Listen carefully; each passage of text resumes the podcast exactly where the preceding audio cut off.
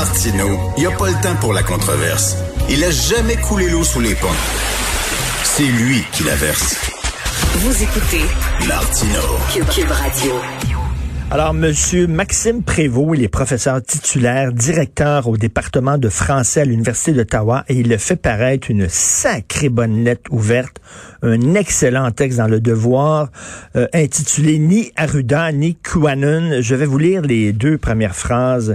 Est-il encore possible de remettre en question certaines décisions de la santé publique sans se voir automatiquement relégué au rang des complotistes, des trumpistes, voire des chantres de l'extrême droite. Est-il possible de se questionner sur la manière dont la société se réorganise depuis la mi-mars sans qu'on nous accuse de participer à la foire des illuminés? Il est avec nous, M. Maxime Prévost. Bonjour. Bonjour, M. Martineau. Euh, alors donc, vous dites qu'il y a deux discours anti-masques. Il y a le discours des coucous, qu'on pourrait dire les complotistes qui arrivent avec toutes sortes de théories farfelues, mais il y a des questions aussi légitimes à se poser. Ben, je pense que oui. Puis, en fait, les coucous, euh, j'aurais l'impression qu'ils posent eux aussi des questions légitimes. C'est juste qu'ils ont, euh, ils entrent dans un délire interprétatif à partir de leurs questions. Hmm. Ok, donc, euh, mais mais qu'est-ce que, premièrement, est-ce que vous êtes déçu que les les médias, faut se le dire, mettent davantage l'accent sur les délires complotistes, un peu pour discréditer le discours anti-masque? Euh, oui, je dois dire que ça me ça me déçoit beaucoup. Puis en fait, vous parlez de discours anti-masque, mais j'irais peut-être plus loin. Là, je parlerais de discours euh, anti-distanciation, comme on peut. Le masque est le symbole, je dirais, de toutes les mesures qui ont été prises jusqu'à maintenant. Donc c'est pas juste un combat anti-masque. C'est peut-être un peu plus euh, hmm. global. Est-ce que vous êtes un euh, Mais oui, ça me déçoit beaucoup, puis ça me déçoit à l'international. Là, c'est pas juste une question québécoise, n'est-ce pas Là, je lis le, le New York Times, le Guardian, le Monde, et c'est la même chose. Ce que vous dites, c'est que le, un anti-discours n'est quasiment pas possible. En ce moment, ça semble être un peu verrouillé. Et ce que j'ai cru constater par la réception de mon texte, c'est que plusieurs personnes espèrent que ça se déverrouille. C'est quoi la réception de votre texte? Quel genre de message vous avez reçu? Ben, c'est-à-dire que j'ai vu que qu'il était parmi les textes les plus lus hier dans le ben Devoir. En fait, c'était le plus lu. Il y avait beaucoup de commentaires, beaucoup de partages sur les médias sociaux. Et là, moi, je suis sur aucun média social, donc je ne suis pas ça de première main. C'est mes amis qui m'en parlent. Donc, j'ai constaté qu'il y avait effectivement euh, euh, disons, une réception. Il y a beaucoup de gens qui, euh, qui m'insultent et qui disent qu'est-ce qu'un prof de littérature a à faire, à se mêler de ces questions-là, mais j'ai surtout senti qu'il y avait beaucoup d'enthousiasme par rapport aux questions que je posais. Ben là, un prof de littérature, vous êtes un citoyen, et comme n'importe quel citoyen, vous avez le droit de vous poser des questions. Ben, exactement, et c'est pour ça, en fait, que, que je pose des questions et je n'ai pas de réponse dans mon texte. Est-ce que vous êtes un négationniste, c'est-à-dire que vous dites, bon, le virus, c'est rien qu'une petite grippe? Euh, pas un négationniste. Je pense qu'il y a effectivement eu euh, qu'il y a le virus qui court, qui a couru. Euh, on a un nouveau virus dans la gamme des virus qui attaque l'humanité.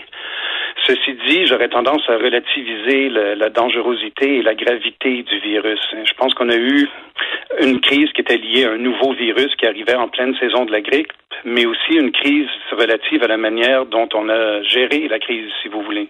Donc une crise, si vous voulez, de nos réseaux euh, de personnes âgées. Et pas seulement au Québec, à l'international.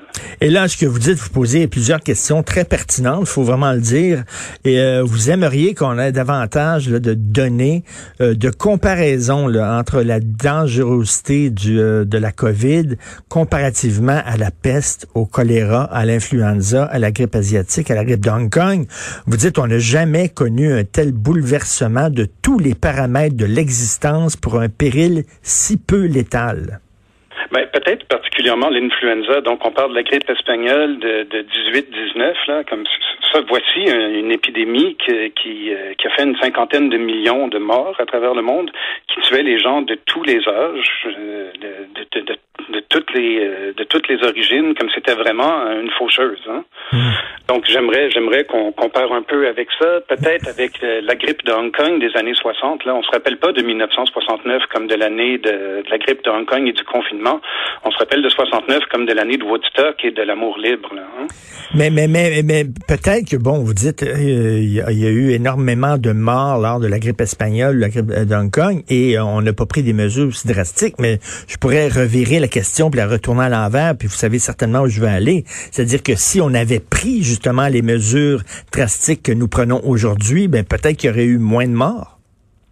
Bon, ben peut-être. C'est dur de savoir ça, en effet. Puis là, je suis peut-être hors de mon champ de compétences, mm. mais je dirais quand même ceci. Hein les réactions à travers le monde n'ont pas été égales partout. C'est-à-dire qu'on n'a pas euh, tous les gouvernements n'ont pas appliqué exactement les mêmes mesures. Je pense que la Suède nous a rendu un service en appliquant des mesures complètement différentes, mais on pourrait aussi regarder du côté de Taïwan, du côté du Vietnam, comme on n'a pas réagi partout de la même façon à travers le monde. Et en fait, ce que je crois comprendre, c'est que le confinement n'a pas été un très grand facteur dans le dans le taux de mortalité. Bon, est-ce qu'on peut aussi euh, appliquer euh, une grille qui a été euh, des méthodes qui ont été utilisées par un pays, appliquer ça à un autre pays? Vous savez, la Suède, ce sont des gens très disciplinés. La alors qu'ici, on est un peu plus cow-boy. les Suédois, oui, ont appliqué cette méthode-là parce qu'ils étaient capables d'appliquer cette méthode-là. C'est des gens qui, je reviens là-dessus, qui sont très, très, très disciplinés, les Suédois.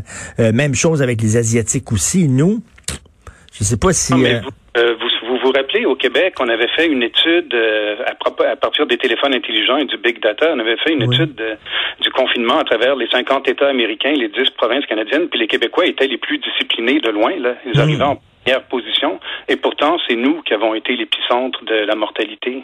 Et euh, est-ce que, est-ce que, euh, qu'est-ce que vous aimeriez qu'on fasse? C'est-à-dire qu'on laisse davantage de place, qu'il y ait un débat public?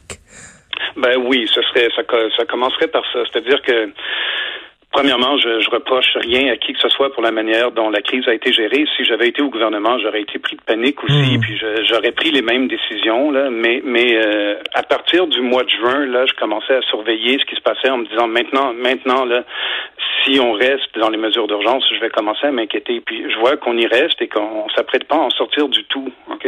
Donc oui, j'aimerais qu'on discute un peu. C'est sûr qu'on fait face à la maladie, un péril incertain. On voit pas exactement où ça nous mène, mais on fait face aussi à des périls extrêmement certains. Comme euh, si le confinement continue comme ça très longtemps, euh, j'ai peur qu'on détruise toute l'économie locale, tous les commerces de proximité, euh, le milieu de l'éducation, que ce soit au primaire, au secondaire, aux études supérieures, est en train de vivre une crise majeure.